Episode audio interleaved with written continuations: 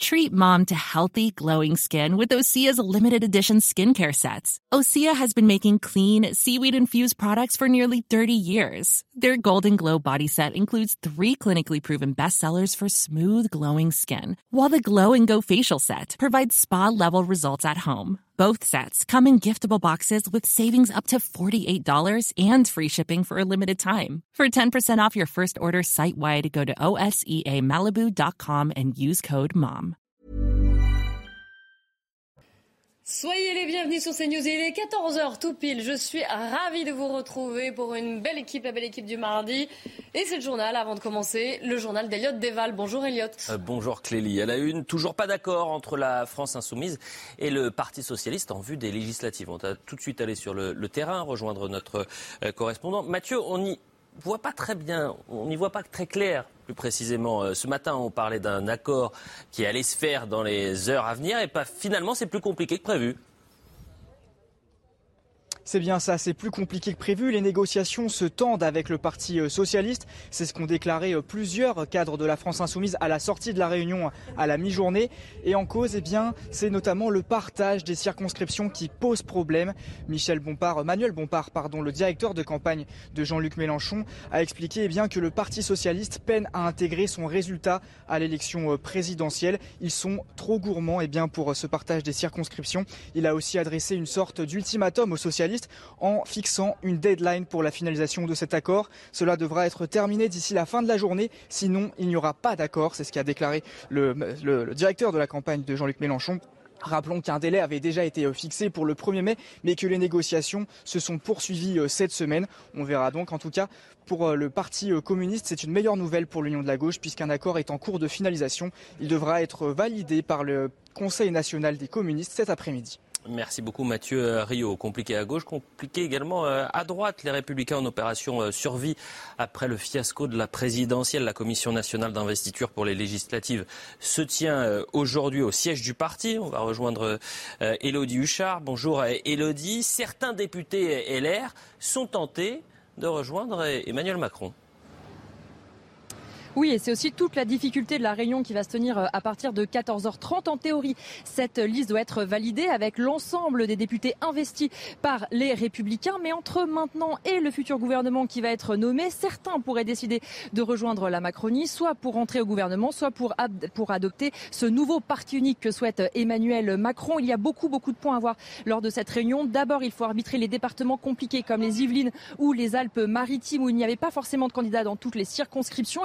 Surtout, il y a eu depuis la défaite de Valérie Pécresse un certain nombre de candidats qui se sont désistés. Il faut donc les remplacer. On parle environ d'une trentaine de postes, mais c'est parfois compliqué de trouver de jeunes candidats motivés euh, pour se lancer. Et puis il y a aussi ceux finalement qui font marche arrière. Daniel Fasquel, le maire du Touquet, a été tenté de se présenter aux législatives avec l'étiquette de la République en marche. Finalement, il a annoncé euh, il y a quelques heures via un communiqué de presse, il restera maire du Touquet. Pour l'instant, donc, il ne rejoint pas euh, Emmanuel Macron. À noter donc que cette réunion va commencer à 14h30 ici au siège des Républicains. Merci beaucoup Elodie, merci à Thibault Marcheteau qui vous accompagne. Euh, toujours dans l'actualité, la mort de Dalida, c'était il y a 35 ans. La chanteuse euh, s'était donné la mort le 3 mai 1987 à 54 ans. On l'a célébrée aujourd'hui dans la capitale, notamment dans son arrondissement, le 18e. Tiens, on va y aller dans le 18e arrondissement, rejoindre Régine Delfour. Est-ce qu'il y a du monde autour de vous? Est-on euh, venu rendre hommage à la chanteuse aujourd'hui? Oui, il y a beaucoup de touristes ici qui viennent euh, sur cette place, hein, la place d'Alida, où vous voyez cette plaque, euh, l'année de sa naissance, 1933, et en 1987, elle est décédée, chanteuse, comédienne. Un petit peu plus haut, vous avez ce portrait d'Alida euh, qui est fait en Lego. Et puis cette place donc qui, est, qui a été décidée, la mairie avait décidé de lui rendre hommage en 1996, en décembre. Et en 1997, ils ont installé donc ce buste qui, qui a été réalisé par le sculpteur Alsan. Et on a pu euh, discuter avec des touristes. Une, touriste nous disait qu'elle portait, vous voyez, euh, là tout à l'heure, juste à l'instant, il y avait une touriste qui se prenait en photo à côté du buste, euh, qu'elle portait le même prénom, sa maman portait le même prénom que Dalida, parce que le vrai prénom de Dalida c'est Yolanda, et son nom c'était Gigliotti. Et ici, donc les touristes se prennent en photo. Alors beaucoup aussi touchent la poitrine de Dalida, puisque pour la petite histoire, Elliot, il paraît que ça porte bonheur de toucher la poitrine de Dalida. Merci beaucoup Régine Delfour. On voit l'image, c'est parfait. Merci Régine. Clélie, c'est à vous pour euh, la belle équipe. La poitrine de Dalida pour avoir pour chance et bonheur. Exactement. Merci beaucoup, Elliot. Bienvenue sur le plateau de la belle équipe avec Jean-Claude Dacier, donc qui fera le pèlerinage euh, jusqu'au 18e arrondissement. Restez avec nous au moins une heure et demie. D'accord. Après, je vous laisse y aller. Georges Fenech également, pèlerinage euh, dans ah, le 18e Très souvent, j'habitais à côté. Donc. Il a de la chance, il a toujours eu de la chance. c'est pour ça, parce que tous les jours, il allait toucher la poitrine de Dalida. C'est pour ça que j'ai de la chance. Eh, oui.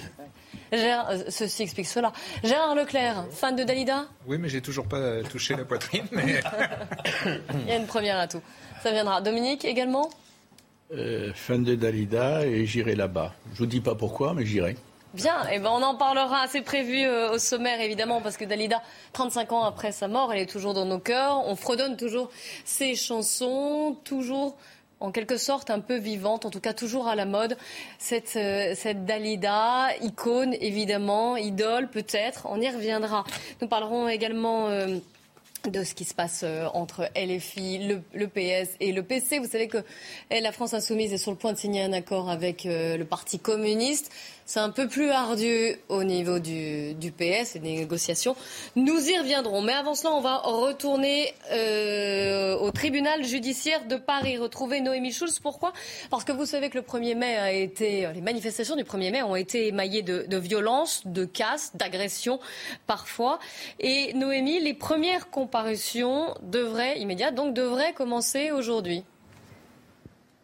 Absolument. Vous savez qu'il y a eu une cinquantaine d'interpellations euh, dimanche. 47 personnes ont été placées en, garde à vue et 6 ou 7 euh, personnes vont être jugées cet après-midi euh, dans la salle d'audience qui se situe dans Mondo en comparution immédiate. Alors vous savez, hein, les, 47 personnes placées en garde à vue vont pas forcément toutes être renvoyées en comparution immédiate. C'est le parquet qui, décide des poursuites à donner ou pas selon le profil des personnes arrêtées, les faits qui leur sont reprochés. Pour le moment, euh, deux jeunes qui ont été arrêtés euh, dimanche, notamment pour avoir participé euh, à des regroupements en vue de, s'en prendre aux forces de l'ordre, pour avoir notamment jeté des bouteilles en direction des policiers. Deux jeunes eh bien, viennent de faire une demande de renvoi, c'est-à-dire qu'ils demandent d'avoir un, délai pour préparer leur défense. C'est leur droit. Un jeune homme de, 18 ans, une jeune femme assez jeune, elle aussi, tous les deux au casier judiciaire vierge. La question est donc maintenant de, de savoir s'ils vont être incarcérés, placés sous contrôle judiciaire ou laissés libres en attente de leur procès euh, dont la date sera euh, fixée euh, dans, l'après-midi. D'autres personnes vont, vont être renvoyées dans, le courant de l'après-midi et on aura bien sûr l'occasion d'évoquer leur profil. Pour le moment, on a vu seulement deux jeunes, des personnes donc à peine majeures au casier vierge. Noémie, on a beaucoup parlé euh, dimanche de cette séquence ou cette vidéo où on voit une, jeune femme agressée, tapée sur un, pompier. Alors on ne sait pas encore une fois, hein, et vous l'avez précisé, si elle va euh, être jugée en comparution immédiate ou non. Mais ma question est autre. Que risque cette jeune femme? Alors cette femme de, de 38 ans, effectivement, euh, euh dont, dont, dont l'image, elle, est en train de donner des, des coups sur le, le casque d'un pompier, a été arrêtée, placée euh, en garde à vue. Elle est poursuivie pour deux choses. D'abord pour avoir donc euh, s'en être pris à un pompier, et puis aussi pour outrage et rébellion au moment de son interpellation, au moment donc où les policiers ont voulu l'arrêter. Elle s'est révoltée. Voilà ce qui a notamment été indiqué par les forces de l'ordre. Pour l'ensemble de ces faits, elle risque jusqu'à trois ans de prison et 45 000 euros d'amende. Elle est toujours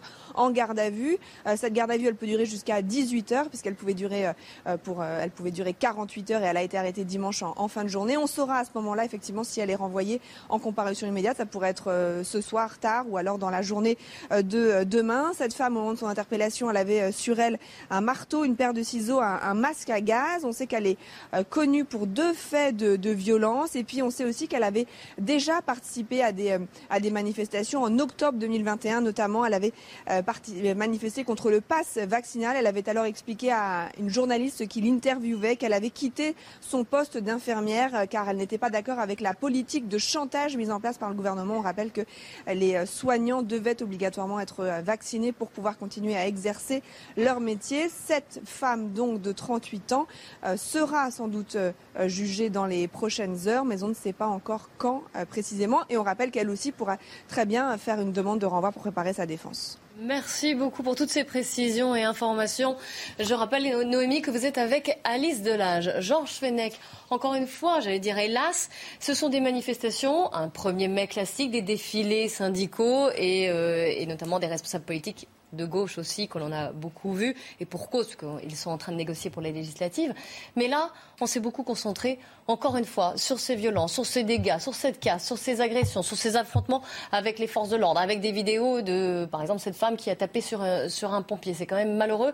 Et cela remet en, quand même, peut-être, enfin, vous allez dire, selon vous, le, le droit de manifester, j'allais dire, tranquillement? Le droit de manifester, c'est un droit absolu. à partir du moment où on remplit les conditions, les autorisations préfectorales, etc. Ce qui est quand même étonnant par rapport à tout ce qu'on a vécu euh, à l'époque des Gilets jaunes, c'est que les Gilets jaunes n'avaient pas l'expérience des manifestations, donc n'avaient pas leur propre système de, sécurité, alors que là, ce sont les syndicats qui organisaient. Hein. Ce sont les syndicats qui sont euh, chargés de la sécurité même de leur, euh, de leur défilé, évidemment avec la police présente, la force publique, pour maintenir l'ordre public. Ça fait deux ans que ça dure. Mhm. Toutes les manifestations sont perturbées, et quelquefois gravement. De part et d'autre. Hein. On a vu aussi des gilets jaunes gravement euh, blessés, les borniers.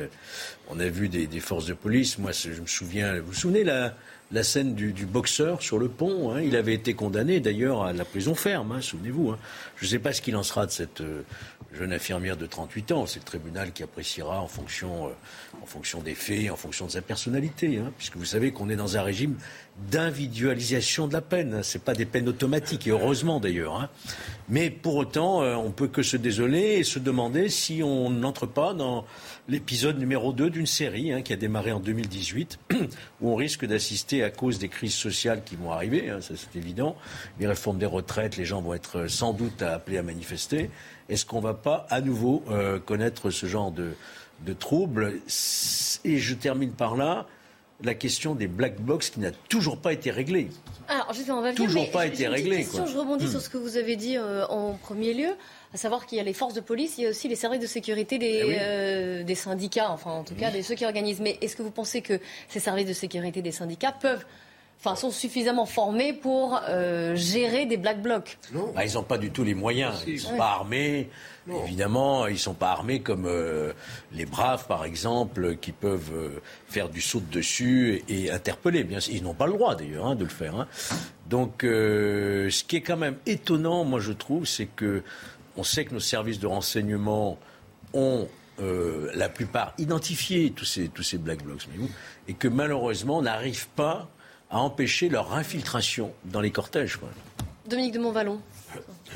Écoutez, j'ai, euh, au bénéfice de l'âge, si je puis dire, j'ai suivi, euh, pour rester au 1er mai, des, des années et des années de manifestations. Il y avait deux caractéristiques euh, au moins qui tranchent avec la situation qui prévaut euh, depuis quelques années et qui s'accentue maintenant.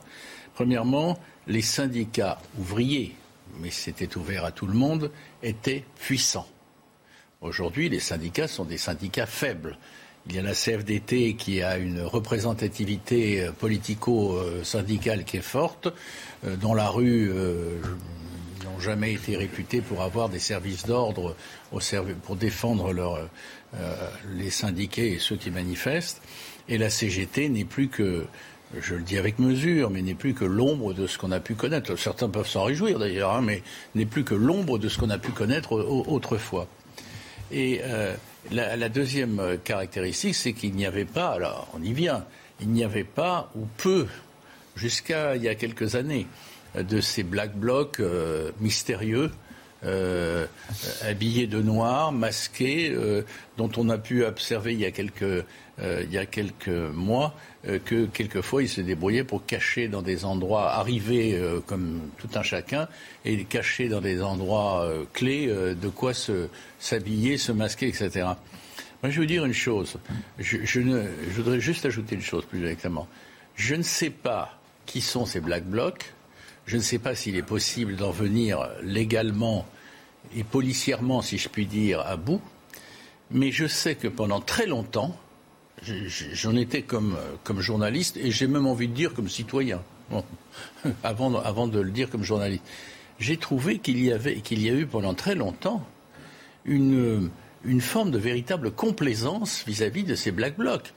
Le comportement que, dans le cadre des manifestations des Gilets jaunes, que ces Black Blocs ont eu, quelquefois appelés à l'aide par les ultra-gilets jaunes, je me souviens de scènes marquantes sur les Champs-Élysées, d'autres fois s'en prenant avec une violence inouïe, mais dans d'autres quartiers que ceux qui ont prévalu ce 1er mai, j'ai trouvé que le niveau d'indignation euh, était quand même, euh, me semble-t-il, par rapport à la gravité des faits, était euh, quand même faible. Vous faites référence au tweet de Jean-Luc Mélenchon qui dit le préfet savait. Non, mais Jean-Luc Mélenchon aujourd'hui est parti à gauche, gauche, gauche, gauche, gauche, gauche, extrême gauche. Je ne sais pas qui il récusera sur l'extrême gauche, mais en tout cas, venez, venez à moi les Black Blocs. Euh, dit, en filigrane Mélenchon, et vous trouverez un abri, des soutiens, et qui sait, peut-être même des sièges, euh, des sièges à l'Assemblée. On va continuer d'en parler. Il est 14h15, alors on fait un point sur l'actu. Michael Dos Santos. Le cessez-le-feu a été de courte durée après l'évacuation de civils et de militaires en direction de Zaporizhia. L'armée russe et les forces pro-russes attaquent de nouveau l'usine Azovstal à Mariupol avec artillerie et avions. Certaines positions de tir de l'armée ukrainienne ont été détruites. 200 personnes s'y trouvent encore selon le maire. 357 millions d'euros. Londres augmente son aide militaire à l'Ukraine. Ce mardi, le Premier ministre britannique Boris Johnson s'est adressé aux députés ukrainiens par visioconférence. La présence au Parlement d'un dirigeant occidental est une première depuis le début euh, de la guerre. Et puis le présumé agresseur du policier à Bordeaux va être jugé ce mardi en comparution immédiate. Il est soupçonné de l'avoir frappé ce samedi alors que ce dernier sortait d'un restaurant avec sa famille. L'homme, qui a reconnu les faits, explique avoir cru que le membre des forces de l'ordre se moquait de lui. Selon l'enquête, le fonctionnaire en civil a été roué de coups et frappé sur la tête avec une bouteille en verre après avoir décliné son identité. On reprend notre discussion sur, euh, sur ces violences qui ont eu lieu dimanche à Paris et dans d'autres villes d'ailleurs. Jean-Claude Dacier. Rêvons un peu. On commence euh, un nouveau quinquennat. Peut-être peut-on changer de décor et de voir manif après manif, lorsqu'elles sont un peu importantes, voir arriver ces dizaines de black blocs. On ne sait pas très bien d'où ils viennent, mais apparemment on sait à peu pas à qui on a affaire. On nous avait annoncé qu'avec le préfet de police, l'allemand, on allait voir ce qu'on allait voir. Bah, je suis navré, je ne voudrais pas être désagréable avec lui, mais rien de spectaculaire n'est intervenu. Il me semble qu'il nous manque dans l'attirail de quoi dissuader les Black Blocs de venir gâcher, fiche en l'air, toutes les manifestations qui méritent. C'est un droit fondamental, tu as raison. Absolument. Enfin, Absolument. Les syndicats sont ce qu'ils sont, faibles, forts. Ils ont encore le droit, me semble-t-il, c'est pas la question, d'organiser des manifestations. De quoi on parle depuis trois jours? Non pas des manifestations de la CGT, de la CFDT ou de Force ouvrière. On parle des Black Blocs. Est-ce qu'on va, oui ou non, se décider d'y mettre un terme Et je pense qu'il manque dans l'attirail répressif. Ayons pas, ayons pas peur des mots. Il faut avoir un, un arsenal répressif pour venir à bout de ces loustiques. Oh.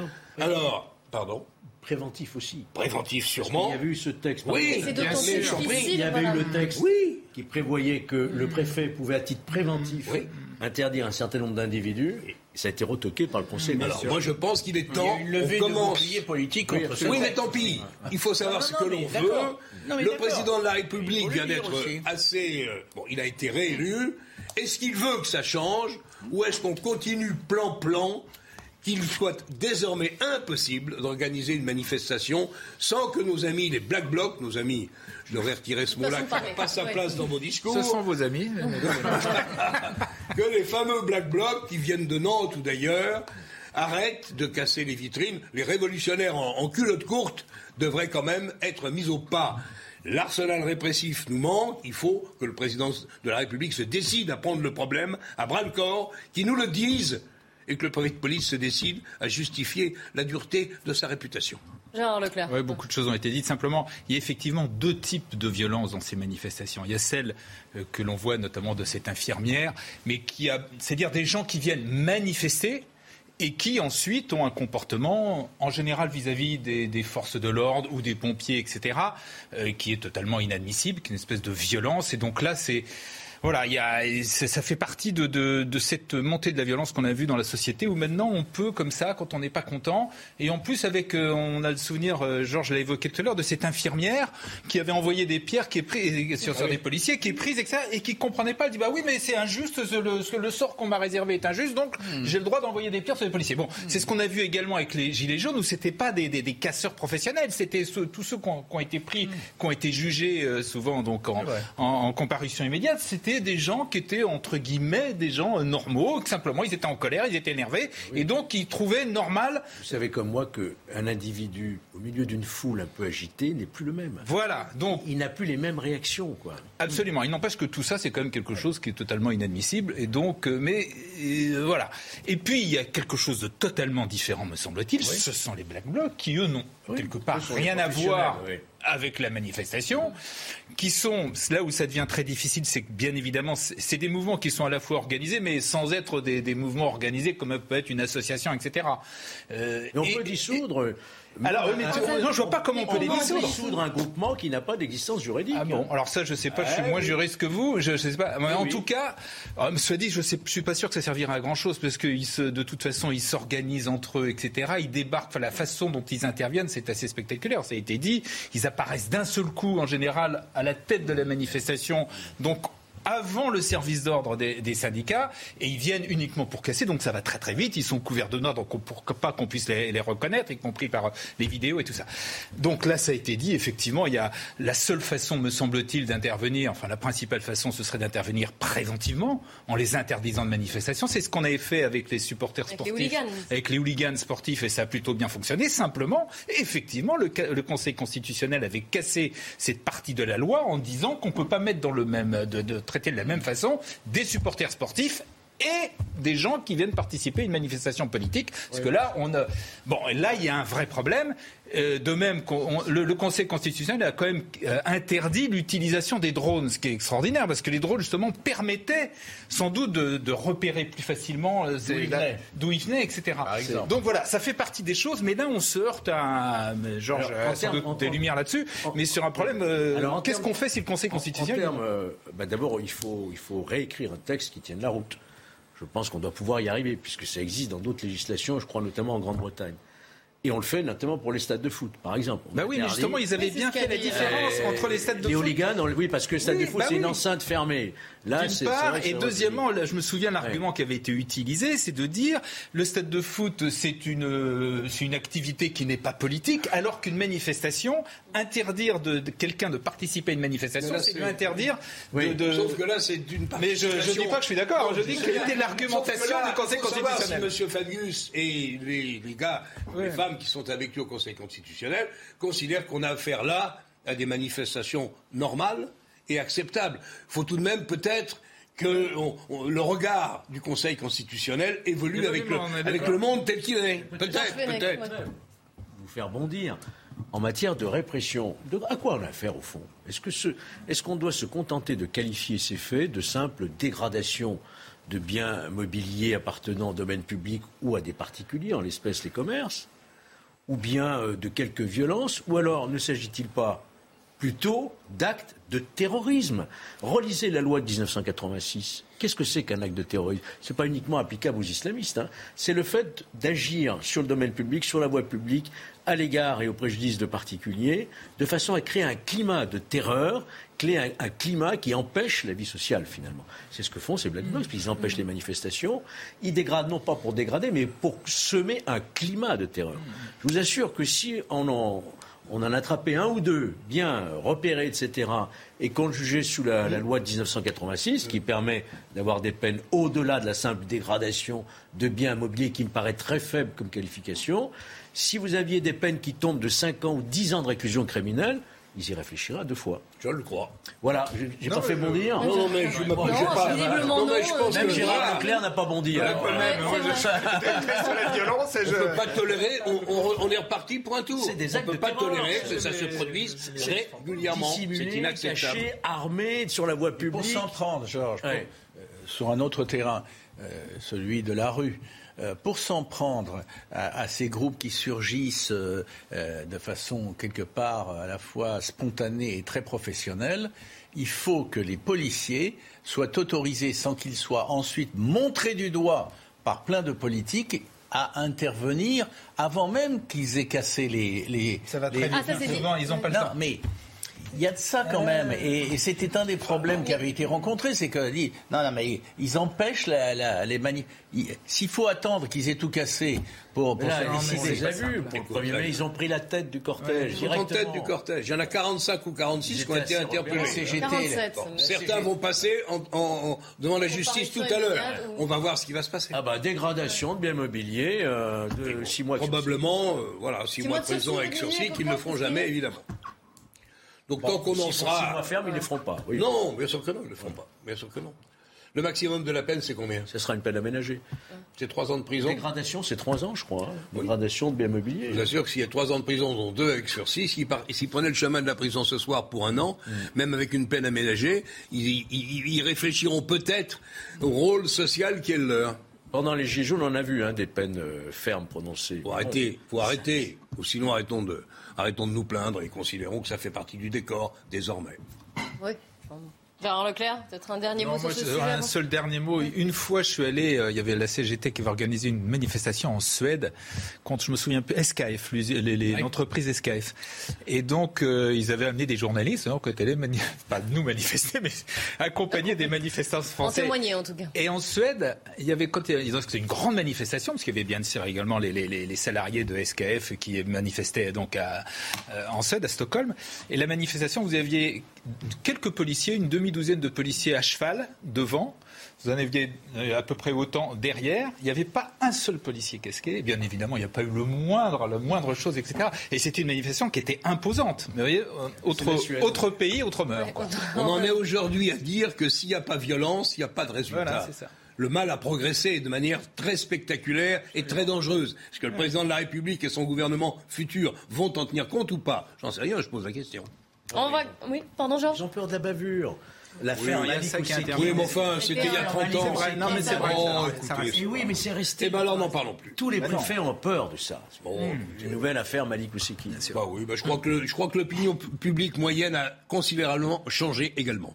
Parce que la, situation a changé. C'est plus la même. on attend aussi que les représentants de toutes les forces politiques, parce qu'elles ont toutes en principe intérêt à ça, condamne ce genre de pratique. Ce n'est pas le cas aujourd'hui. Les forces politiques, on va en parler. Ce qui se passe à gauche, les négociations. Alors, avec Europe Écologie Les Verts et LFI, c'est signé. Avec le PC, ça devrait bientôt être signé. Avec le PS, pour l'instant, ça dure encore. On va voir pourquoi. Évidemment, on va en débattre. Alors, restez bien avec nous sur CNews.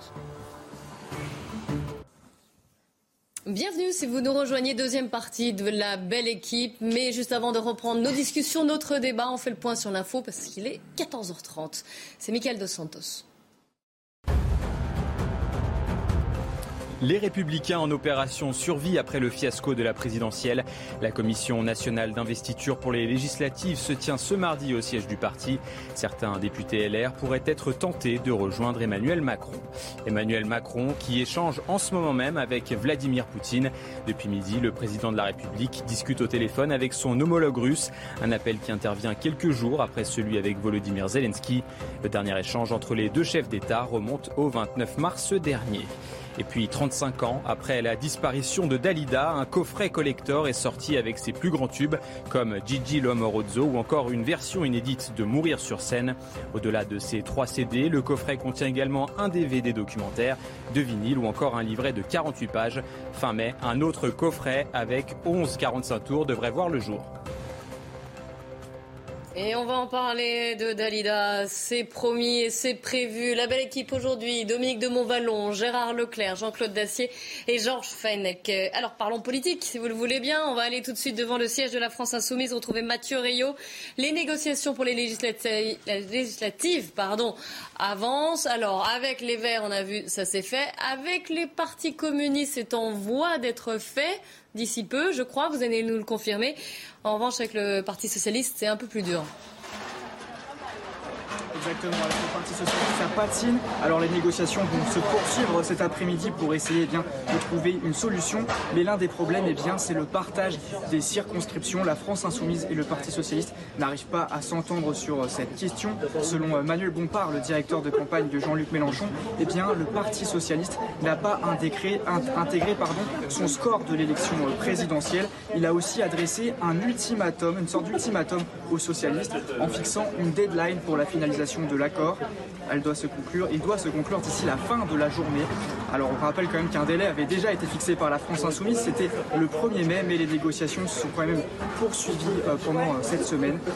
Alors vous l'avez dit du côté des communistes, c'est une meilleure nouvelle pour l'Union de la gauche puisque un accord est en cours de finalisation.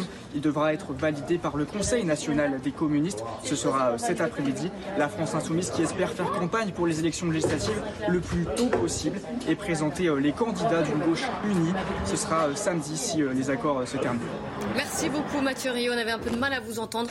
Beaucoup de bruit autour de vous, mais on a compris le message essentiel. On va écouter Pierre Jouvet, le porte-parole du, du PS, qui justement milite pour cet accord.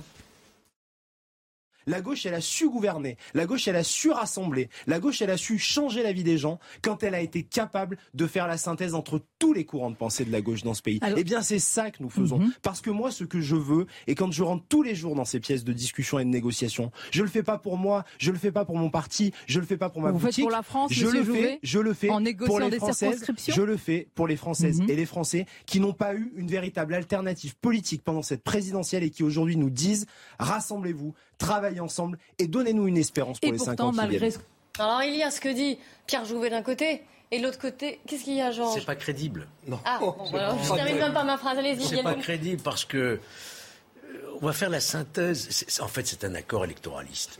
C'est pas un accord programmatique.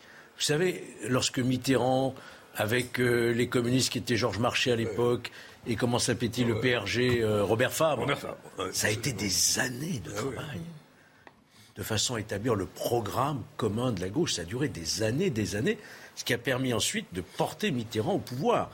Là, tout d'un coup, on siffle, rabattez-vous immédiatement, il faut qu'on gagne les circonscriptions. Bon, on va se mettre d'accord. Bon, l'Europe, oui, bon, bah d'accord, la désobéissance civile, on peut peut-être euh, revenir peut-être un peu là-dessus. Euh, euh, la retraite à 60 ans, oui, bon, voilà, le Parti socialiste est prêt à céder sur un certain...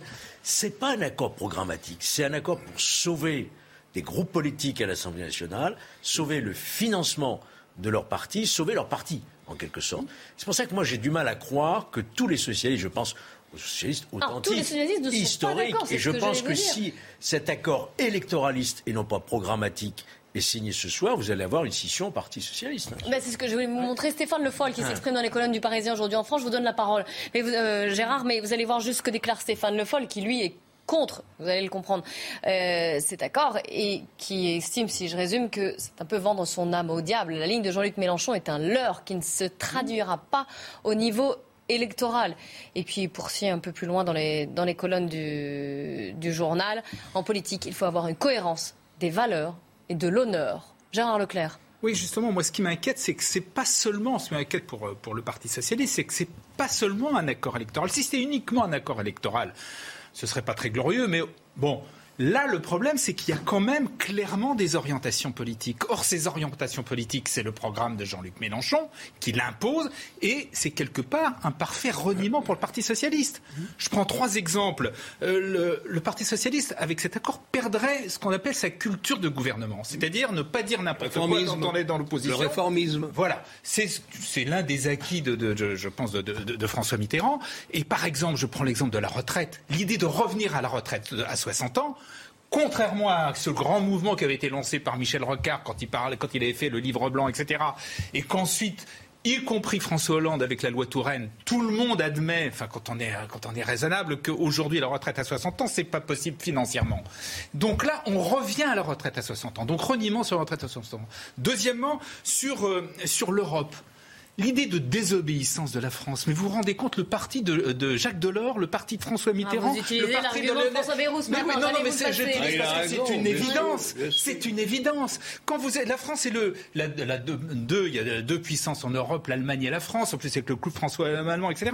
Vous imaginez la France dire, ah ben non, ce traité, je ne l'applique pas. Mais si on dit ça, C'est les un autres pays, unilatéral. c'est la retraite. C'est ce qu'on Mais Europe reprochait. Écologie Les Verts, qui s'appelle quand même Europe Écologie Les Verts. Europe, Mais oui, mais mais fait. mais- mais ils l'ont fait, ils ont eu tort. Voilà, on a reproché à Marine Le Pen de quelque part de euh, sa politique mènerait à la sortie de l'Europe. C'est la même chose avec Mélenchon. Et troisièmement, le Parti socialiste est un parti qui est républicain laïque. Or là, dans ce que ce qu'impose euh, euh, Mélenchon, il y a le- le- l'abrogation de ce qu'on appelait la loi euh, euh, sur euh, confortant les principes républicains, Le- c'est-à-dire le séparatisme. Contre le séparatisme. Absolument. Vous vous rendez compte qu'on reviendrait là-dessus, qui est une loi qui n'était pas une loi extraordinaire, qui était une loi plutôt Normal, quand même. mini- mais dans lequel il y avait des choses importantes, notamment sur le financement euh, des mosquées, enfin toute une série de, choses contre, etc. contre, le, contre l'islamisme. On reviendrait là-dessus. C'est- c'est- ça me paraît très Et- sincèrement un vrai reniement de ce qu'est le Parti socialiste, de ce qu'est la C'est social-démocratie. ça qu'on risque de voir cet après-midi ou demain le Parti socialiste se couper en deux ou en trois. Il y a encore des sociaux, ce qu'on appelait des sociaux-démocrates. Oui. Au cœur et au sein du Parti socialiste, il n'y a pas que M. Le Foll. Le, le- le- le- le Parti socialiste, je ne vais pas refaire un cours, mais c'est la social-démocratie. On les entend pas beaucoup. On les entend plus beaucoup, Et mais Hollande, je pense qu'ils vont. ils Oh, aussi, François Hollande, c'est déclaré. Il a dit Oui, enfin, l'heure est grave, ce. Je ne sais pas s'ils vont y arriver, mais s'ils y arrivent, c'est-à-dire qu'ils échangent le reniement qu'a décrit, je n'y reviens pas, euh, mon camarade, euh, en échange. Et c'est difficile apparemment, parce qu'ils avaient combien 28 ou 29 Ouais, députés conquis de haute lutte, et c'était déjà pas facile. Euh, ils peuvent pas en rabattre. Ils peuvent en avoir que plus pour justifier un éventuel reniement idéologique. Mais de toute façon, il me semble que ça suffira pas, même avec un accord électoral assez avantageux pour eux. Je pense qu'ils auront le plus grand mal à justifier ce qui est à l'évidence euh, une disparition de ce qui a fait le Parti socialiste, même si c'est vrai, il y a toujours eu des tendances qui étaient plus à gauche que d'autres. Mais globalement, c'était le réformisme, la capacité d'accepter le marché corrigé, d'accepter l'Europe en essayant d'en d'en obtenir les meilleurs résultats. Il y avait une capacité à gouverner du Parti socialiste Même et il l'a démontré. 1983. Bon, même s'il a nationalisé à tort beaucoup de choses. Néanmoins, il y avait incontestablement une culture de gouvernement. Il n'y aura pas de possibilité de gouverner quoi que ce soit, parce que s'ils pensent que c'est la victoire de Mélenchon qui croit que ces 22% vont se retrouver avec 22% aux, aux prochaines législatives, ils le savent très bien, c'est impossible. C'est pour un régime bolivarien. Voilà, il n'y aura aucune majorité de gouvernement qui sortira des urnes aux législatives. Ou alors je me fais moine. C'est impossible. Dominique de Montvalon. Ce qui se passe, Attention c'est- avec ce genre de pari. ce qui se passe, c'est- On ira le voir au monastère. Oui. ce qui se passe, si ça se confirme, Dominique. ce serait historique. Je préfère dire que c'est hallucinatoire. Ouais. À l'appui de ce que, à l'appui de ce que disait il y a quelques instants Gérard, et sans partir dans des digressions trop longues, je voudrais rappeler, sauf erreur de ma part, le PS sur les ruines de la SFIO est écrit en 1972.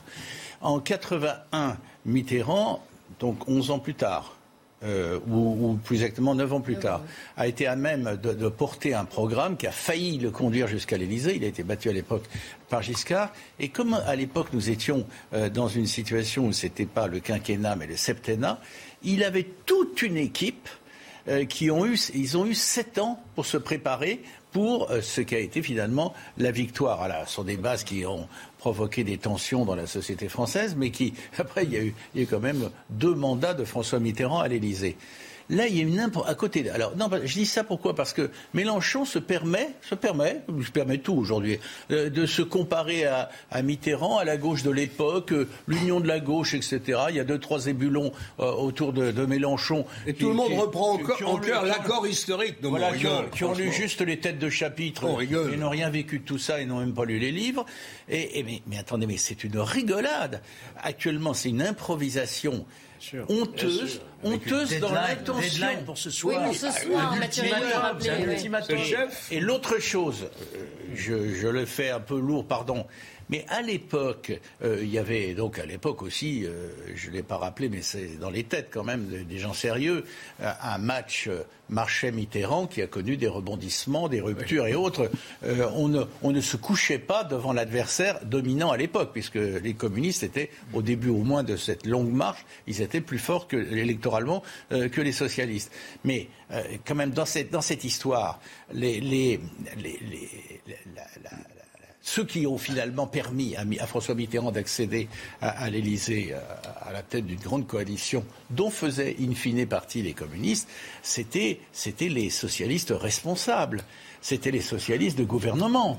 C'était, Aujourd'hui, ce qui se passe, c'est que Mélenchon, dans un trou de souris, essaye de faire croire que lui, qui représente la gauche de la gauche et même peut-être l'ultra-gauche, et parfois même, je vais épargner certains, une forme indiscutable pour au moins une partie d'entre eux d'islamo-gauchisme seraient les représentants en tête de liste de la gauche qui pourraient accéder demain à l'Élysée. Mais il faut que les électeurs de gauche, je, le dis euh, avec la naïveté qui convient, mais sérieux quand même dans, ma tête, il faut qu'ils se, rendent compte qu'on les berne. Alors, on les berne. Ce n'est pas possible. Vous allez me dire si vous jugez que Stéphane Troussel est trop naïf. C'était ce matin chez nos confrères de Sud Radio. C'est bien parce que, c'est bien parce que les socialistes qui sont euh, hmm. aujourd'hui en train de discuter ne veulent renoncer à rien de ce qu'est notre identité. Hmm. Moi, je suis un, Européen convaincu. Euh, je suis euh, pour le volontarisme social, mais aussi pour la crédibilité économique, parce que je pense que si la gauche elle veut gagner dans ce pays, elle doit à la fois donner de l'espoir aux catégories populaires qui n'en peuvent plus, hmm. qui n'en peuvent plus d'avoir une vie qui est dure dès le 15 du mois, mais qui parce que nous voulons vous gouverner. Faire bouger Jean-Luc Mélenchon sur ces points? Mais les mais, mais j'ai le sentiment que moi, oui, euh, les ah choses, elles sont en train de bouger. Vous trouvez qu'il dit la même chose sur un certain nombre de questions? Vous trouvez qu'il dit la même chose sur les socialistes? Eh bah, bien, lui-même, il, est en train de changer. Tout le monde est en train de changer. Alors, est-ce que Jean-Luc Mélenchon va changer? Après vous pas le La désobéissance euh, ah, par rapport au traité européen, il n'a pas changé, il n'a pas bougé, il ne bouge pas, il ne bougera pas. Il fait 22%, les autres ont été inexistants à la dernière présidentielle. Eh oui, c'est ça. Inexistants le Parti socialiste arrive comme les bourgeois de Calais, pieds et poings liés, en, en mendiant en mendiant. Faisons, mettons de côté les difficultés idéologiques et les programmes. Oublions, regardons en l'air, mais donnez-nous des, des circonscriptions qu'on puisse continuer à exister. Parce qu'il y, a le côté financier aussi derrière pour pouvoir exister. Il est vrai qu'il y a un côté financier puisqu'on ne peut toucher, il faut être plus de 5, c'est ça, 50 à 1% minimum. Oui, absolument. 1% des voix, je crois. 1% des, voix. bon, mais je crois que, honnêtement, euh, euh, Olivier Faure, euh, joue l'avenir de son parti cet après-midi. Peut-être a-t-il raison de son propre avenir. Il est avec un 70% à la base. Ben oui, oui. Logiquement, la, la messe est dite. Là, je suis totalement en désaccord avec vous. Vous ne pouvez pas dire que le Parti socialiste pèse 1,7%. De même que les, les républicains ne pèsent pas 4,4%. Mais c'est un Mélenchon qu'il faut le dire. C'est pas vrai. C'est un Mélenchon qu'il faut le dire. Oui, oui, je relève simplement. Avant que vous partiez, Gérard, pour les élections régionales, le résultat n'était pas du tout celui-là. Et au municipal, c'était pas non plus ça. Combien on fait les, insoumis au régional C'est pour ça qu'il faut que Olivier Faure fasse attention à ce qu'il décide tout à l'heure. Il y a eu un effet de vote hmm. utile à la présidentielle. S'il était, euh, pardon de le dire, euh, s'il se regardait devant une glace, il prendrait la porte et, son bilan est absolument nul. Mais je veux dire, ce qui est important, je, te rejoins, c'était pas prévu, je te rejoins, c'est qu'aujourd'hui, euh, les, les, forces en termes de partis de groupes parlementaires, euh, de groupes politiques, de, toutes ces petites combinations auxquelles on, on assiste en, mettant un œil derrière le trou de serrure, etc. Tout ça est assez nul. Mais, il faut, mais effectivement, il ne faut pas se tromper la gauche profonde, la gauche des gens qui, qui se sentent tripalement de gauche par intérêt, par, par la gauche, elle existe. De même, de même, j'ai eu l'occasion de le dire en d'autres circonstances, mais je, ça me paraît aller aussi. De même que l'électorat écologiste, c'est notamment chez les jeunes, il existe, mais il n'est pas représenté. On vient d'avoir la démonstration par A plus B que la majeure partie des, cadres de EELV hein, sont, des, sont des militants d'extrême gauche qui sont prêts, à, s'entendre. Il y a une, il y a une force de un électorat potentiel vert un électorat potentiel plus important encore socialiste, mais ce sont aujourd'hui des orphelins, transitoirement. Et je vous, je vous interromps, vous allez nous dire pourquoi. On en parle après, trois heures moins le quart. Le rappel des faits, Michael Dos Santos.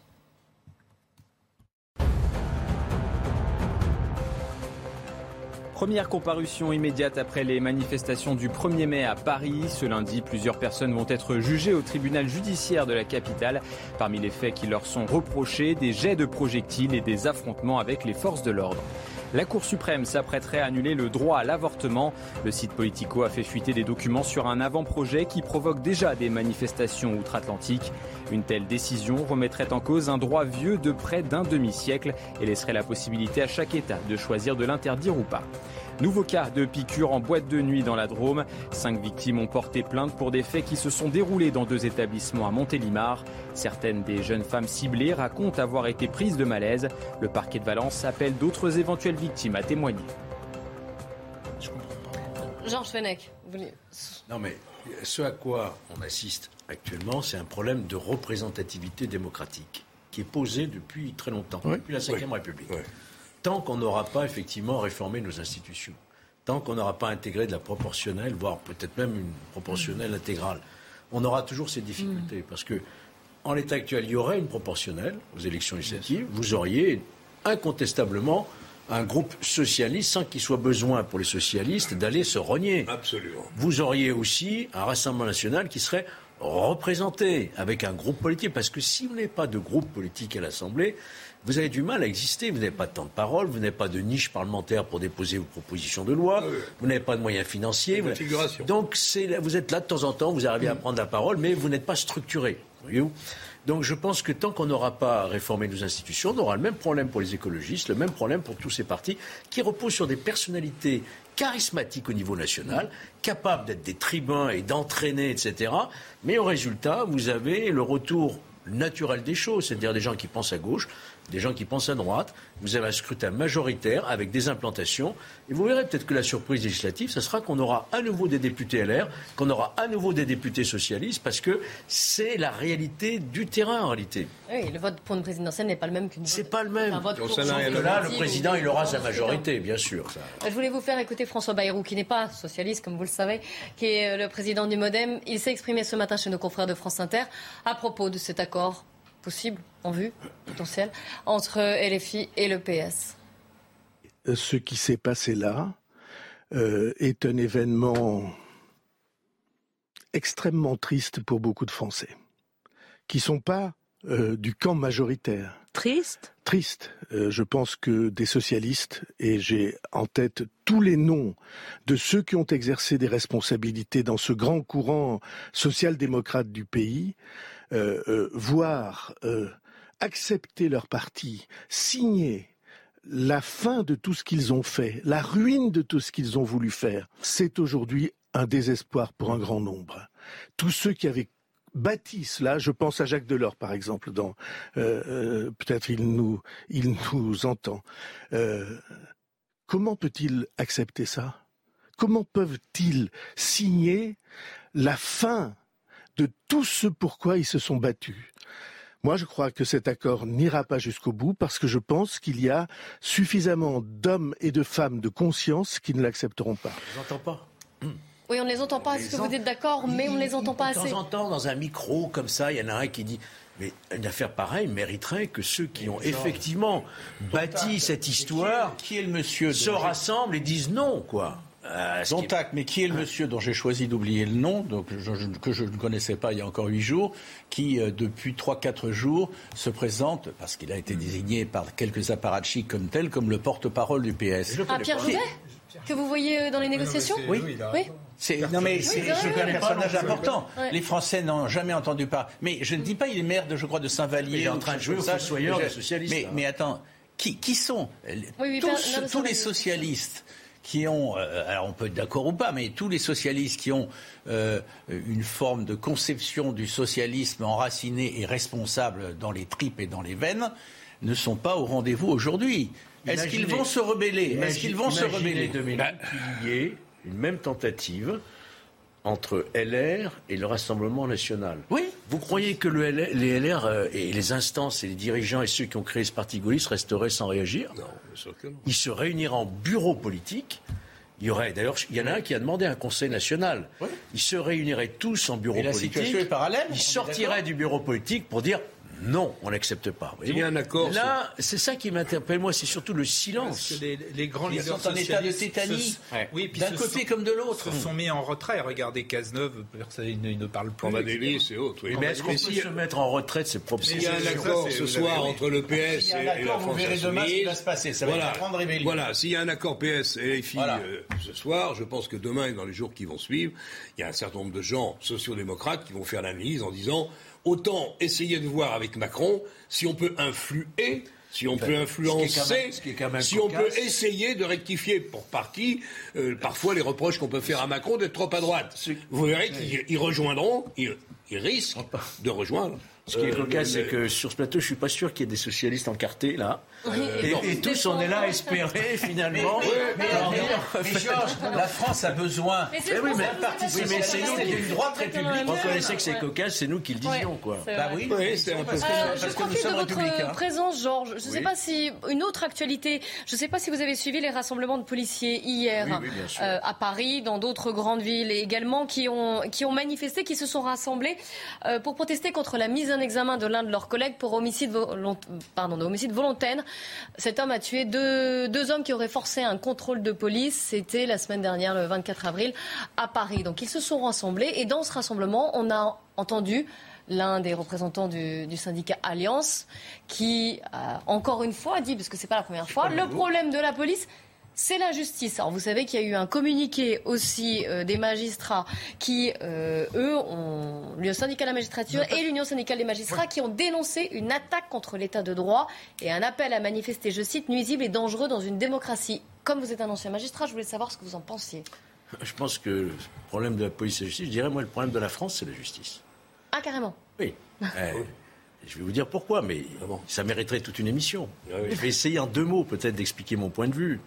Je pense qu'on a toujours un système d'instruction aujourd'hui qui est totalement obsolète. On est d'ailleurs la dernière démocratie au monde à avoir conservé le juge d'instruction à la française. C'est pas mettre en cause les juges hein, qui ont pris cette décision dans ma bouche. C'est le fait qu'on est dans un système opaque on ne sait pas pourquoi ces juges ont pris leurs décisions dans leur cabinet, dans le secret total, alors que dans toutes les démocraties, c'est vraiment un visage découvert.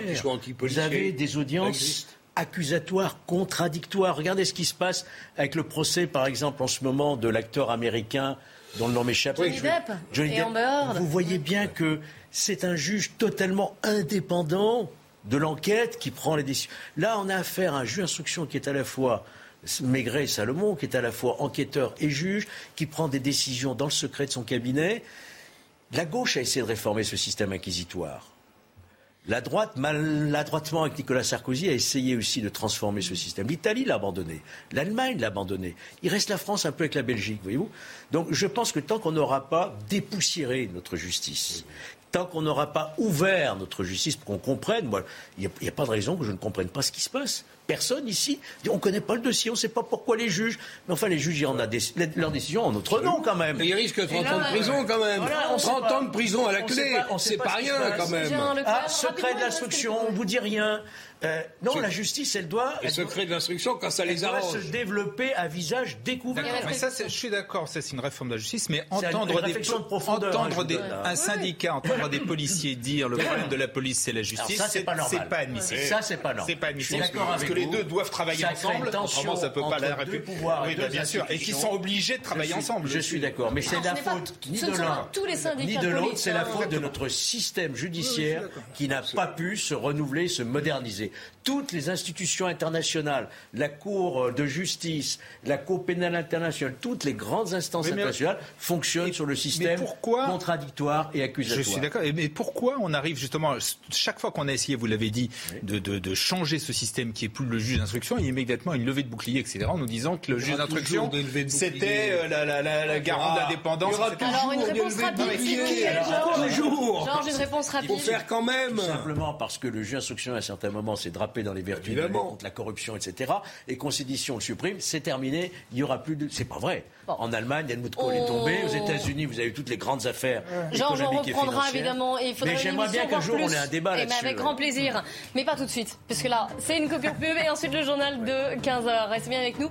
Ensuite, on parlera de ce qui se passe en Ukraine et des possibles décisions prises par l'Union européenne.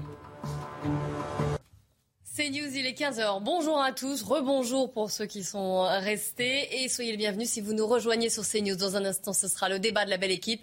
Mais avant, le journal Elliot Deval. Rebonjour Clélie. Emmanuel Macron s'est donc euh, entretenu pendant deux heures avec euh, Vladimir Poutine ce midi. Une conversation téléphonique à l'initiative du euh, président français qui vient de se terminer. C'est la première fois depuis le 29 mars que les deux chefs d'État échangent ont échangé. À la une de, l'actualité, Londres également euh, augmente son, aide militaire à l'Ukraine de plus de 350 millions d'euros.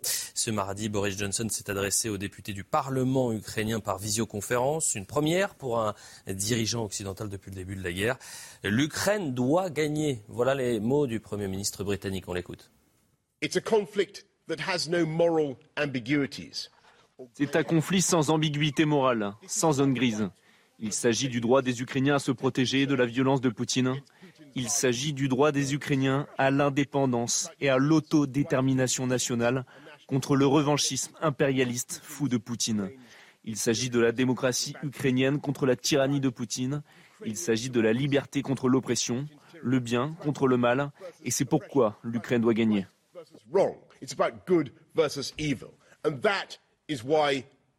Ukraine must win. Et puis dans la course législative, les euh, républicains en opération euh, survie après le fiasco de la présidentielle, la Commission nationale d'investiture pour les législatives se tient donc ce mardi au siège du parti. Un scrutin crucial pour euh, LR qui tente de dissuader les sortants tentés par la Macronie, alors que les députés LR constituent aujourd'hui le premier groupe d'opposition à l'Assemblée. Voilà pour l'information. La suite des débats, c'est avec vous, Clélie. Merci Elliot, on vous retrouve à 15h30 pour 90 minutes info. La belle équipe qui reprend avec aujourd'hui Georges Fenech, Jean-Claude Dacier, Gérard Leclerc et Dominique de Montvalon. Et on va faire un détour par le Moulin de la Galette dans le 18e arrondissement de Paris. Régine Delfour, on vous retrouve pour un hommage à Dalida, la chanteuse qui nous a quittés il y a exactement 35 ans. Et c'était sa cantine, le Moulin de la Galette. Oui, Clélie, euh, c'est ici donc au Moulin de la Galette. Avant, ça s'appelait euh, chez Graziano. Hein. C'était un restaurant italien parce que si Dalida euh, est née en Égypte, elle était italienne et elle avait ses habitudes ici. Alors, vous pouvez voir dans ce restaurant, il y a des photos hein, de Dalida qui sont posées là au niveau du mur parce qu'en fait c'était au fond contre la fenêtre c'était sa petite table c'était sa table réservée elle se mettait là l'hiver donc c'était un endroit où elle aimait elle aimait venir alors Ici, beaucoup de choses hein, montrent que Dalida était là, notamment euh, vous avez euh, sur ce pilier euh, les paroles de paroles et paroles, où tout le texte de la chanson est, est, mis, Clélie, vous pouvez le voir. Et puis alors, Dalida avait cette petite place, mais elle avait aussi une place à l'intérieur, enfin à l'extérieur, sur la terrasse. Je vais vous montrer. C'était sa place préférée. Et d'ailleurs, pour l'occasion, ils ont mis une, une plaque qui a marqué Dalida, ce lieu ne t'oubliera jamais. Donc euh, voilà Clélie. Alors ce restaurant euh, qui est maintenant le Moulin de la Galette était avant un restaurant italien où tout euh, Paris venait se retrouver. Je ne vous demande pas de chanter. Non, toujours pas. Ça sera en privé, ça, Clélie. J'attends cela. Merci beaucoup à Florian Paume, qui n'a pas chanté non plus. En revanche, Dalida, elle, elle chantait un petit hommage, parole, parole. Tu es comme le vent qui fait chanter le violon et emporte au loin le parfum des roses.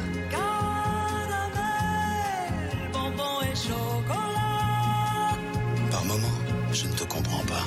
Merci pas pour moi, mais tu peux bien les offrir à une autre qui aime le vent et le parfum des roses.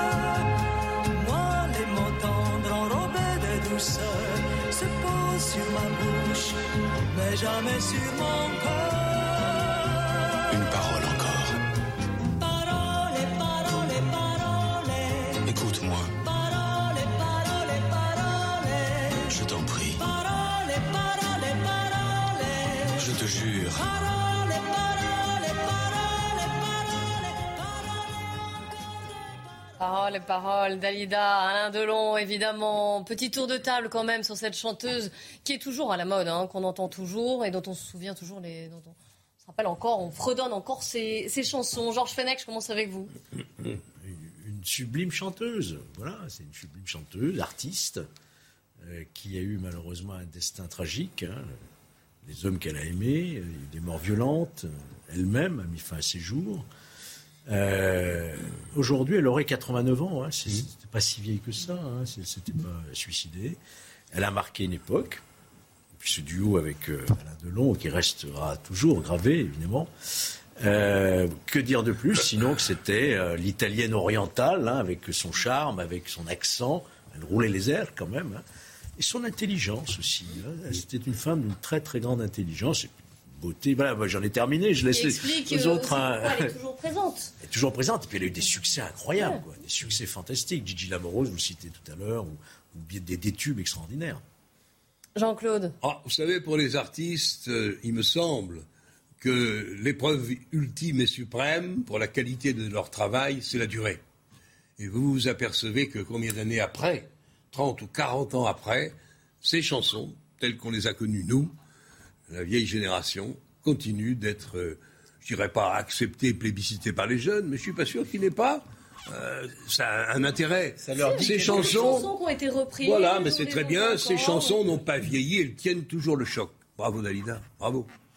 Gérard Leclerc. Ouais, bah, c'est vrai que c'est un peu bercé notre. euh, Enfin, en tout cas, moi, mon âge. Moi aussi. Quand j'étais enfant, c'était Bambino. euh, euh, il venait d'avoir 18 ans. Ah, Pascal voilà, bon, il, il était beau comme un enfant. Etc.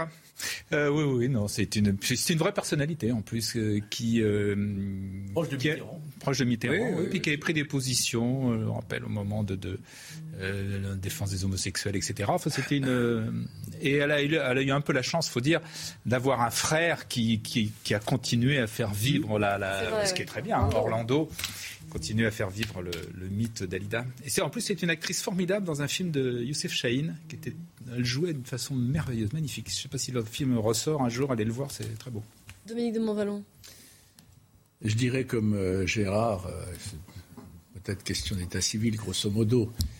Euh, je me souviens de Bambino, par exemple. hein. J'étais- J'étais tout jeune, et toi Ouais. aussi. Bah ouais, ouais. Et euh, je, je suis étonné qu'en 2022, ça... Ça marche encore. ça- oui, mais ça vibre encore en, en moi comme si ça avait été mon, ma chanson de chevet ou quelque chose auquel j'avais adhéré, évidemment, qu'à l'époque, euh, et même par la suite, j'ai pas eu l'occasion de la, de la voir sur scène, mais je l'ai, je l'ai entendue. Je pense qu'elle a, elle a du talent, elle a une voix, elle a ce côté italien, pas seulement, mais italien, et puis, euh, et puis elle a souffert. Et elle a souffert avec. euh, elle n'a pas que souffert. Et elle n'a pas souffert dans l'exhibitionnisme. Mais a- autrement dit, il y a. J'arrête là, mais il y a, il y a un cocktail de, traits chez elle, dans son histoire, qui font que, sous un angle ou sous un autre, peut-être pour certains sous tous les angles, on se reconnaît en elle, ou on a quelque chose d'elle en nous. Et, et- et ce qui me frappe, c'est que, euh, en tout cas, j'appartiendrai à cette catégorie-là. C'est avec les années qui passent que je m'en rends compte vraiment. À l'époque, je l'entendais comme une, une voix formidable, euh, intéressante, euh, entraînante, etc. Mais je ne me rendais pas compte que, je ne sais pas, je me rends pas bien, 40 ans plus tard, 40 ans plus tard que vous m'interrogez, je, ou je sais pas, peut-être plus de 40 ans. Voilà, ça fait 35 ans qu'elle s'est suicidée. 35 ans qu'elle est 35 ans qu'elle est morte. Oui, alors, je vais dire euh, globalement, non, mais je vais dire euh, par rapport à ce que Ah, c'est j'entendais quand j'étais vous tout petit, alors euh, 50 ans plus tard. Vous vous rendez compte, 50 ans plus tard, je, je parlerai d'elle non pas avec émotion, mais avec attendrissement. Et nostalgie. effectivement. Euh, je ne vais pas faire de transition. J'aimerais qu'on parle à présent d'un tout autre sujet dans l'actualité, à savoir l'Ukraine. Euh, vous savez que l'Union européenne, qui s'est réunie hier, hein, les 27 euh, se sont réunis en urgence. L'Union européenne va refuse, désormais de payer ses achats de gaz à la Russie en roubles et doit donc se préparer, c'est ce qui a été annoncé, à une rupture dans ses approvisionnements. Mais nous pouvons gérer le remplacement des deux tiers des approvisionnements en gaz russe. C'est ce qu'a averti euh, la commissaire à l'énergie, Kadri Simpson. Et puis parallèlement, un sixième train de sanctions devrait être, euh, devrait être voté. Donc ça veut dire que là, on s'acheminerait quand même vers une, une rupture progressive, on va dire, sur le gaz, peut-être sur le pétrole, qui sont les, j'allais dire, deux ressources clés financièrement. Jean-Claude Dacier. Surtout pour l'Allemagne, puisque je crois qu'on n'est pas loin de 50% des besoins quotidiens de l'Allemagne pour faire marcher ce qu'elle a à faire marcher. Mais ce serait un geste très fort. Alors, j'imagine que bon, l'Europe a travaillé, que l'Allemagne a travaillé, que tout le monde a travaillé pour voir s'il y a des possibilités de faire face. En plus, le gaz liquide, pour eux, n'est pas possible parce qu'ils n'ont pas les équipements. Aucune usine de retraitement et de réception, par exemple, des bateaux américains qui transportent le gaz liquide et qui pourraient venir jusqu'à Hambourg. Donc, ça me paraît compliqué. En plus, Mme Merkel a fait la totale. Elle a supprimé, sans en parler d'ailleurs à nos voisins, à ses voisins, ce qui est sympa, euh, elle a supprimé le nucléaire. Donc les Allemands, au plan énergétique, me semble-t-il, sont dans une énorme difficulté. Madame Merkel a rendu l'Allemagne totalement dépendante de la Russie. Ça tombe mal. La France s'en sort mieux. Pour les autres pays européens, vous me collez un peu. Enfin, En si cas, on vraiment... naturel liquéfié américain a commencé à arriver par la Lituanie. hein, Ah oui, ce c'est ça. Il faut que ça arrive ailleurs Et- qu'en Allemagne. Bien sûr, ils n'ont ils ont pas de quoi les recevoir. Mais bon, euh, ce qu'il faut voir aussi, c'est l'autre côté, l'autre versant, c'est que ça priverait, j'ai oublié le chiffre, mais ça priverait... 200 milliards par. euh, La- 200 milliards voilà. C'est énorme, la recette énorme. qui permet évidemment à la Russie de continuer C'est pour ça que je dis que de, de vivre grand- et accessoirement pas énorme Bon, et très de, important. de faire face à ses besoins militaires serait brutalement euh, interrompu, sauf, sauf, sauf à imaginer que Poutine, qui s'y attendait, a commencé à passer des contrats avec l'Inde, qui a besoin de pétrole pas cher, qui a commencé peut-être à signer avec la Chine, etc., etc. La partie n'est pas finie. Oui, mais pour l'instant, ce qui est intéressant, c'est que l'Europe tient, et Oui, oui. qu'effectivement, elle, a- elle a- vient de décider encore un sixième plan de, de- de sanctions. Euh, de- elle a décidé de, de se- de se passer du pétrole russe d'ici huit mois. Mhm. Progressivement, voilà. Oui, progressivement sur huit mois. S'ils y arrivent, ce sera, euh, ce sera, ce sera tout. Pardon, excusez-moi, ça se déclenche tout seul. C'est parce que Parce que tu dis des choses pas Voilà. c'est un rappel à l'ordre. Donc, euh, il y a des pays comme la Pologne qui étaient véritablement, qui dépendaient beaucoup de la Russie, qui euh, Ouais. a pris la décision de, de- de- de faire autrement. Donc, ce non, ça avance, les choses avancent. Et euh, sans revenir à la discussion précédente, euh, j'aimerais savoir, voilà, qu'est-ce qui se passerait? Mélenchon, qui lui est toujours contre l'exportation d'armes, d'aide militaire à, à l'Ukraine, euh, qui continue à imaginer qu'on sorte de l'OTAN au moment où justement l'OTAN est plus nécessaire que, que nécessaire, ou des pays comme la Suède et la Finlande qui justement n'y étaient pas veulent maintenant réintégrer euh, l'OTAN. Enfin, tout ça paraît quand même euh, assez, assez surprenant. Vous avez vu qu'aussi du côté de Londres, cette fois, Boris Johnson a annoncé qu'il allait augmenter son aide militaire à l'Ukraine de plus de 350 millions d'euros. hein. De- Dominique de Montvalon. Bon, je laisse de côté Mélenchon qui, euh, de chapitre en chapitre, ne cesse de, de s'égarer. Enfin bon. Euh, bien sûr, l'Europe fait une démonstration qui n'allait pas de soi et qu'on ne prévoyait pas globalement, moi y compris, euh, il y a quelques mois, d'unité, de force et, euh, on peut le dire aussi, de cohésion. Mais quand même, où va-t-on? Où va-t-on? Les Américains alimentent, alimentent le feu contre l'ennemi à distance. Hein Euh, Poutine, euh, est-ce qu'il est malade, pas malade ça, Le feuilleton ressurgit, j'en sais rien. Je, ferme la, je le referme aussi de sec Oui, parce ça, que je n'en- je sais strictement, je n'en sais strictement rien.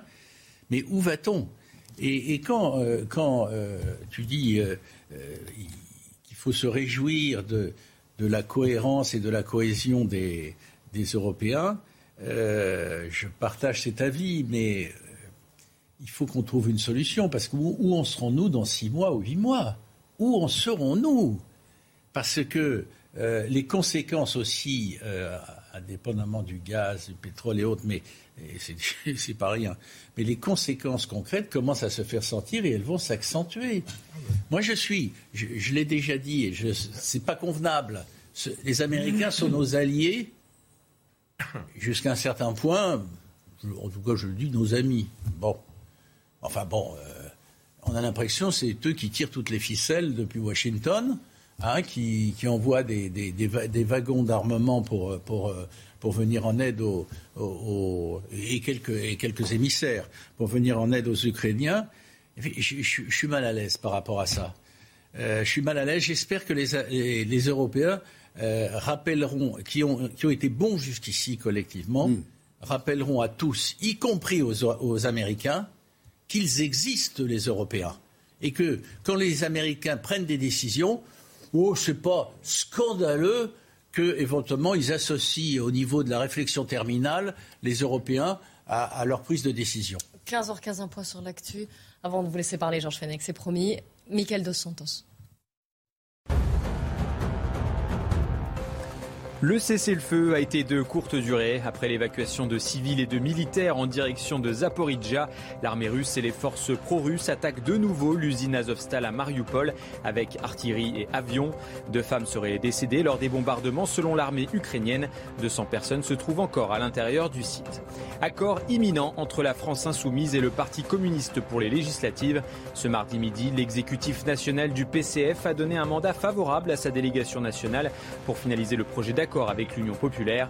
Il porte sur la stratégie, le programme et les circonscriptions. L'accord est soumis en ce moment au Conseil national des communistes. Et puis la France pourrait faire face à une pénurie de foie gras. Déjà rare, de nombreux restaurateurs n'utilisent plus le produit et revoient déjà leur carte. La raison, l'épisodie de grippe aviaire. 16 millions de volailles ont été déjà abattues dans l'Hexagone, un record selon le ministère de l'Agriculture. Et Georges Fenech, je vous donne la parole donc. Oui, euh, complément de ce qui vient d'être dit, moi je retiendrai l'intervention de Boris Johnson Mhm. et euh, la manière dont il euh, présente l'aide que la Donc il Grande-Bretagne. intervenait devant, par visioconférence évidemment, Ouais. devant le Parlement ukrainien. hein. Vous avez bien entendu comme moi. Il a dit on va tout faire pour que le bien triomphe du mal et on va tout faire pour que l'Ukraine gagne la guerre. C'est pas le discours, me semble-t-il, de la France des Européens qui sont pour que l'Ukraine se défende et repousse euh, l'envahisseur. Là, c'est l'Ukraine va gagner la guerre contre la Russie, mais l'Ukraine n'a déclaré la guerre à personne. hein. L'Ukraine est envahie, elle subit actuellement une invasion. voyez-vous. Et elle résiste. Donc je pense que là, il y a, il y a un discours belliciste là, dans la bouche de Boris Johnson qui doit quand même nous interpeller. On a toujours dit, attention à ne pas franchir une ligne de la co-belligérance. Là, euh, je crois que là, on est en train petit à petit de passer encore un cap, me semble-t-il, et je crois que c'est l'ouverture d'une porte de tous les dangers. Euh, même si je comprends bien, euh, Gérard Leclerc aussi il le disait, euh, il faut soutenir l'Ukraine, bien entendu. Mais entre soutenir l'Ukraine pour se défendre et dire c'est une guerre que nous allons gagner avec l'Ukraine, contre qui?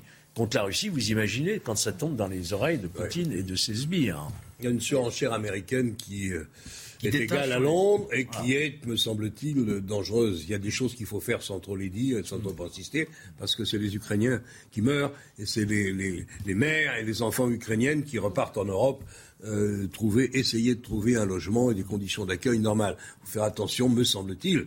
Maintenant, on verra le résultat. Euh, si Poutine, évidemment, est malade, euh, comme certains le, le- le rappellent, mais c'est des vieilles rumeurs qui ressortent, je ne sais pas si c'est vrai. La partie, encore une fois, est très, très, très ouverte.